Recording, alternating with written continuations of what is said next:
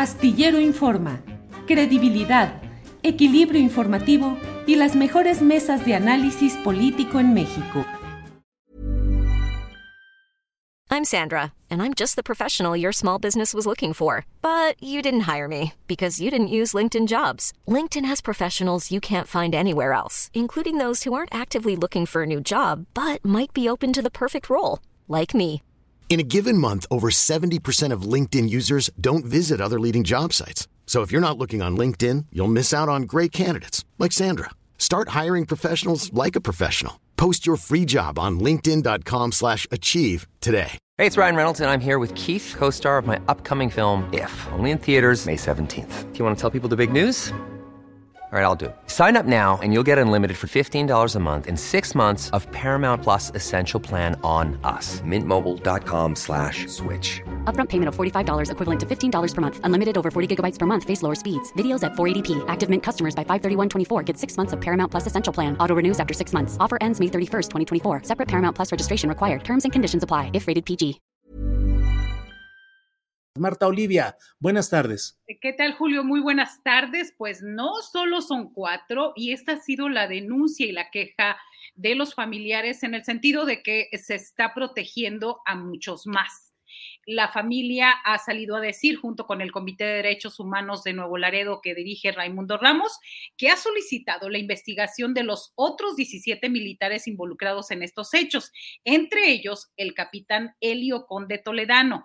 ¿Por qué? Pues porque ellos presumen que él evitó que sus subalternos privaran de la vida del grupo de jóvenes, además de otros delitos que habrían cometido entre ellos, como encubrimiento, informes falsos a una autoridad, sustracción y alteración de evidencia, tortura y abuso de autoridad, entre otros. Así que no solamente son eh, cuatro, cuatro son los detenidos, pero se pide por lo menos la investigación de los, estos 17 militares. Y bueno, también te quiero decir que ayer fue la audiencia, eh, la, una audiencia pero se difirió para mañana la de vinculación a proceso para estos militares por parte de la Fiscalía General de la República.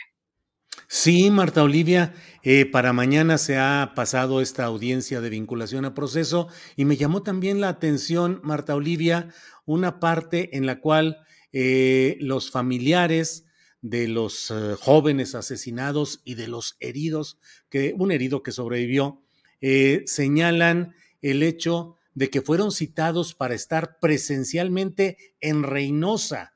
Ellos dicen en una situación de inseguridad sumamente sabida y sin ninguna protección ni nada, se les cita a ellos para que viajen de Nuevo Laredo a Reynosa, se presenten en el juzgado para una comparecencia presencial y a los soldados eh, se les eh, eh, hace comparecer por la vía cibernética, por la vía de Internet.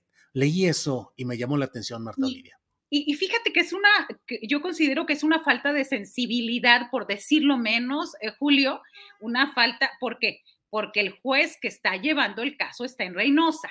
Entonces, sabes lo que significa, tú lo sabes muy bien, lo que significa la frontera chica, pasar por Miguel Alemán, por Díaz Ordaz, por Camargo, por Nueva Ciudad Guerrero y llegar a Nuevo Laredo, eh, o sea, hay gente que prefiere cruzar por Nuevo León para llegar a, ese punto.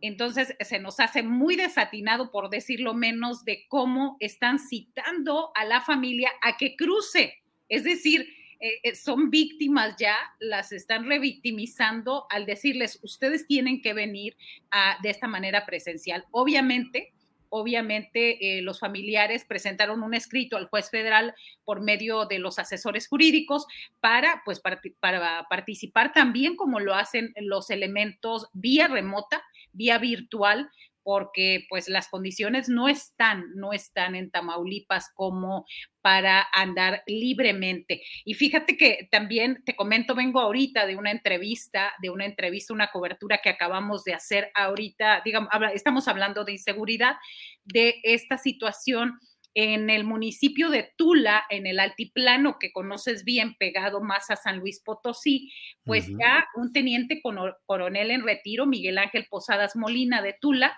se está organizando con algunos vecinos, con algunos vecinos de ahí de Tula, para protegerse como autodefensas. Esto lo acaba de anunciar hace menos de 24 horas y hoy vino a la Fiscalía General de Justicia del Estado a enterar a la Secretaría de Seguridad Pública que o ponen orden o dejan o le exigen a los policías estatales, a la policía investigadora, al alcalde Antonio Leija Villarreal que este, vigilen y que preserven la seguridad o que ellos se levantan en armas para cuidar a la ciudadanía, Julio. Vaya, pues eh, ah, se suma esa entula Tamaulipas a lo que son las autodefensas, que son eh, cuando son genuinas, pues son las formas en las cuales las comunidades buscan protegerse de lo que las autoridades de todos los niveles no lo hacen.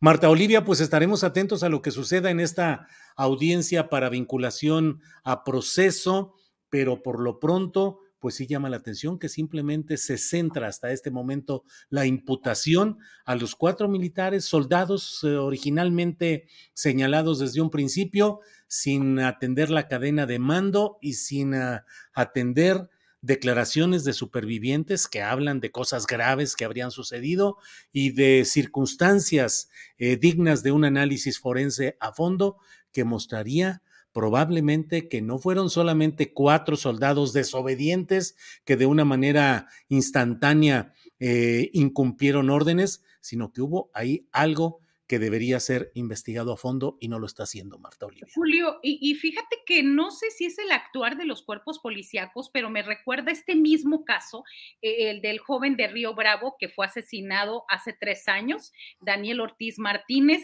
que es lo mismo, detienen a tres, y dejan libre a 10.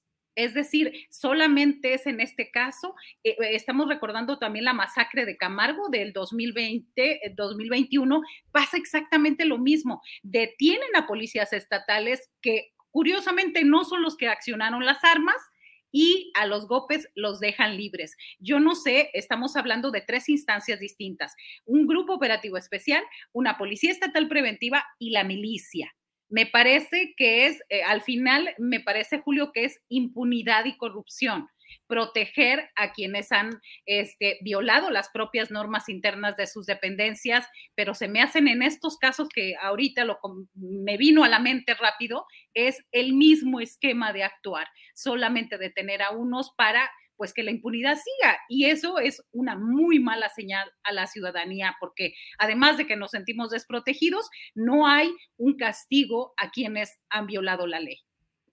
Pues Marta Olivia, como siempre, muy agradecidos de tener la información puntual y el contexto que nos permite entenderla. Así es que estaremos atentos a ver qué sucede mañana y en general en este tema. Marta Olivia, a reserva de lo que desees agregar, como siempre, muy agradecidos agradecidos y un gran abrazo a todo el equipo. Gracias, Marta Olivia. Hasta luego.